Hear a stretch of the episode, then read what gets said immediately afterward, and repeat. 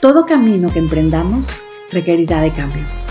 De hecho, la vida es justamente eso, crecimiento, evolución, cambio constante y sin parar, lo elijamos o no.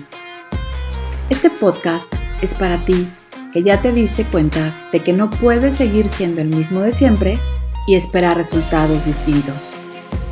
Aquí vamos a hablar de todo eso que nos mueve, de relaciones, trabajo, de familia y dinero, de nuestro propósito y de espiritualidad, y de cómo podemos hacer cambios conscientes eligiendo diferente.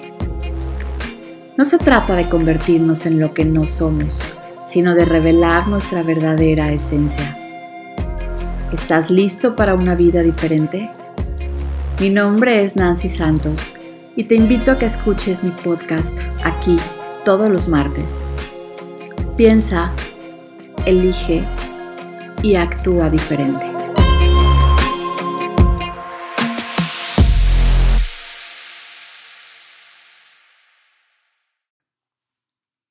Hola, ¿cómo están? Qué lindo que estén aquí. Este es el episodio número 11 y el tema es la manera correcta de honrar a tus padres. Ay, pues bueno, quiero, quiero comenzar contándote cómo fue cuando nacieron mis hijos, porque, bueno, ¿en qué sentido? En el sentido de que cuando nacieron pensé en que ahí iba a ser el momento en que yo iba a entender a mis padres y a entender la forma en que me habían educado. Y me pude poner tantito en sus zapatos, pero creo sin lugar a dudas que la verdadera lección llegó ahora que mis hijos pues ya están, digamos que dejando la adolescencia para pasar a, la adultez oficial, por decirlo de alguna manera, ¿no? La adultez oficial en México, que, que es a los 18 años. Mi hijo ya tiene 18, acaba de cumplirlos este año, y mi hija 16. Mi hijo de 18 trae planes de irse a trabajar un año en Estados Unidos y, y antes de que cumpliera los 18, yo jamás le había soltado el coche. Me acompañaba eh, cuando iban a hacer algunas cosas, le permitía que él manejara eh, en ciertos trayectos, no en todos, pero siempre iba yo al lado. Y bueno, ahora que se quiere ir a Estados Unidos, pues necesita él tener experiencia en el tema del manejo ya sacó su licencia y digamos que ahora es un momento en el que por lo que estamos viviendo, por la situación que él quiere que se manifieste en su vida, pues necesita manejar, ¿no? ¿Cómo ha sido el proceso de soltarlo? Uf, complejo. Em, por eso te decía que ahora sí puedo entender todos los miedos que mi mamá tenía y que yo por muchísimos años le reproché. Algunas veces se lo decía y otras simplemente me lo decía a mí misma, era algo que se quedaba para mis adentros, pero haz de cuenta que mi mantra era, si mi mamá no hubiera tenido tantos miedos, habría yo hecho las cosas diferente. Eso me lo decía todo el tiempo, o sea, cada vez que algo no se daba en mi vida o no salía como yo quería, este era mi mantra, si mi mamá no hubiera tenido tanto miedo. O sea, victimitis, excusitis, a todo lo que da. Y bueno, es súper fácil pensar así, es muchísimo más sencillo juzgar, escudarse y echarle culpas a los demás, ¿no? En lugar de actuar, en lugar de responsabilizarse. Y es que ponernos en los zapatos de los otros, o sea, verdaderamente ponernos en los zapatos de los demás, es difícil y jamás lo vamos a lograr aunque lo intentemos. Hoy que mi hijo ya maneja solo, ya que le doy el coche y él se mueve de manera independiente, ya es más autónoma, es cuando puedo entender todos esos predicamentos en los que mi madre se ponía y puedo entender aunque no coincida, pero entiendo todas las decisiones que ella tomaba. Hemos escuchado, yo creo que cientos de veces, que nuestros padres hicieron lo mejor que pudieron con los recursos que tuvieron o tienen a su alcance en un momento determinado. Pero te juro que hoy eso me hace muchísimo más sentido que nunca y me suena súper, súper real. No ha sido fácil soltar para mí. Sigo soltando poco a poco. Es todo un desafío y, y de verdad que a pesar de que entiendo que mis hijos deben vivir su vida, que mi trabajo es ayudarlos a florecer, que mi chamba es darles herramientas necesarias para, para que sean seres maravillosos, independientes, felices, que puedan valerse por sí mismos, que sean autónomos, que tengan seguridad en sí mismos, que sean confiados. La verdad es que el miedo me invade y me invade muchísimo más, más fuerte que antes. Eh, cuando mi hijo entró a décimo grado, imagínate nada más, cuando mi hijo entró a décimo grado, tenía 15 años en ese momento, me pidió que yo lo dejara ir a la escuela en bicicleta. La escuela estaba a un kilómetro y medio de la casa y ya sabes, por mi mente atravesaban miles de historias de terror, ¿no? O sea, pensaba en que, ¿qué tal si le pasaba algo? ¿Qué tal si se caía de la bicicleta y alguien lo lastimaba? ¿Qué tal si lo, atropellaba un coche? Em, ¿Qué tal si lo, si lo asaltaban para robarle la bicicleta? ¿O lo asaltaban para robarle la mochila? ¿O le quitaban los zapatos y lo lastimaban? Híjoles, o sea, 20 mil cosas absurdas. Y sin embargo, a pesar de eso, entendía perfecto que tenía que aprender a trabajar mi miedo, que mi miedo estaba ahí para indicarme algo y que no debía dejar que manejara mi mente, que manejara mis emociones y que tenía que entender que debía dejar de esperar siempre lo peor y soltar ese miedo para ayudarlo a él a construir sus alas. Y bueno, a pesar de la opinión de los abuelos que no estaban de acuerdo en que se fuera en bici, en que yo le diera permiso de irse en bici, pues mamá terminó accediendo en aras de ayudarlo a construir su autonomía, pensando en que le servía su independencia, al tema de la confianza, al tema de la seguridad en sí mismo y seguridad también en el mundo en el que vive, ¿no? Porque por supuesto que no quiero que piense que que el mundo es hostil, que, que el mundo en el que vive eh, no es amigable y no vale la pena vivir en él.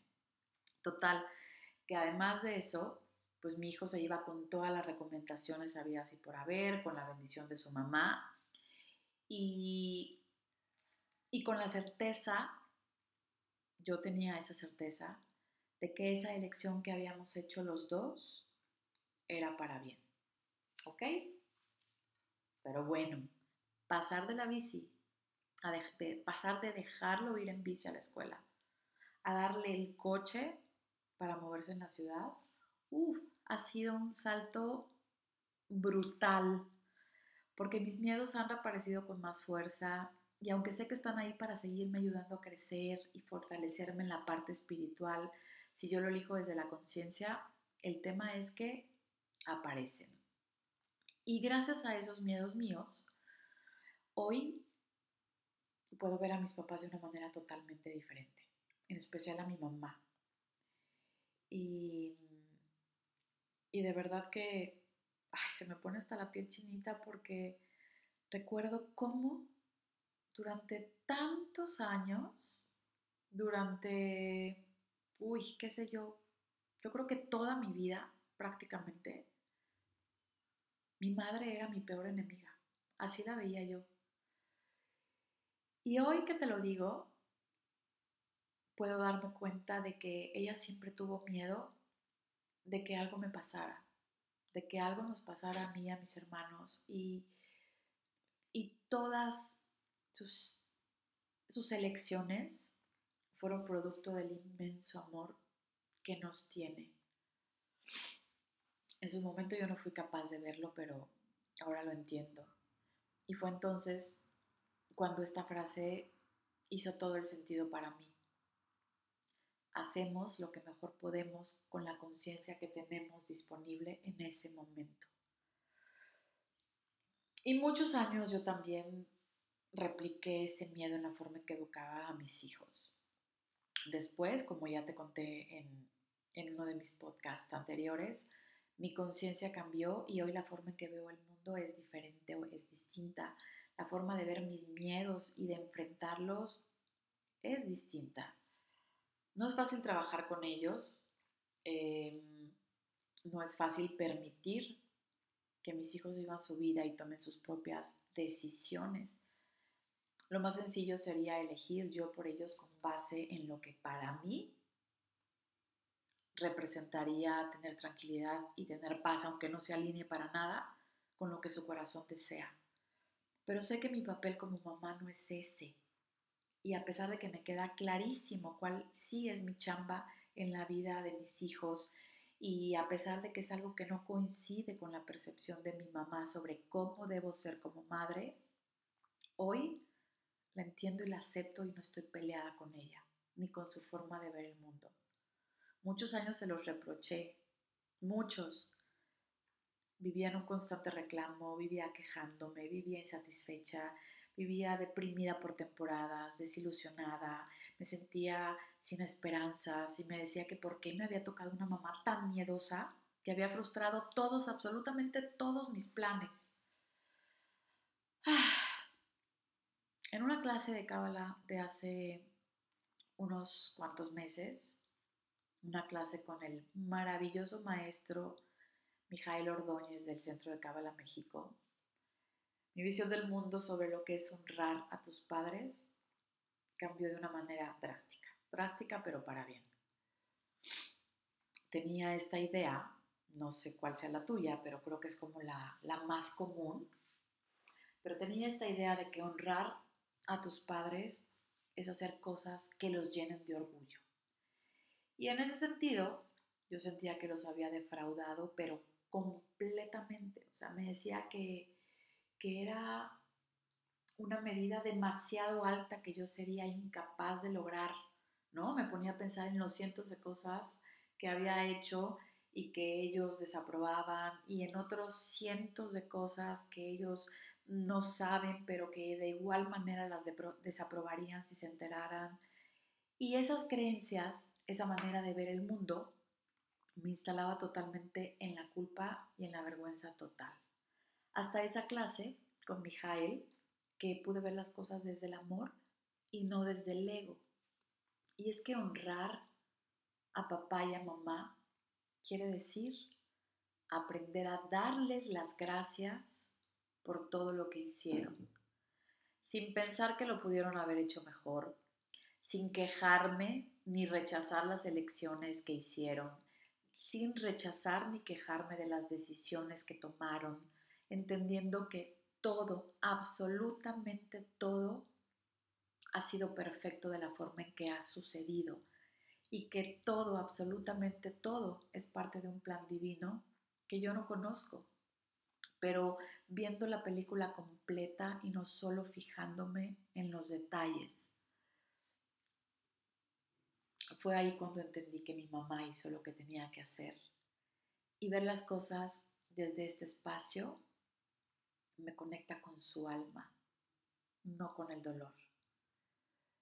Y respetar su vida, todo lo que eligió, lo que sigue eligiendo, agradecerle por lo que hizo y por lo que sigue haciendo, me ha ayudado a sanar y ahora sí ponerme en sus zapatos. Te amo, mamá. Gracias por existir. Yo los veo en el próximo episodio. Ya saben que pueden dejarme aquí sus comentarios para escuchar todo lo que quieran compartirme. Hasta la próxima. Bye bye. Gracias por haberme acompañado. Te espero el próximo martes Mientras tanto, no olvides pensar, elegir y actuar diferente.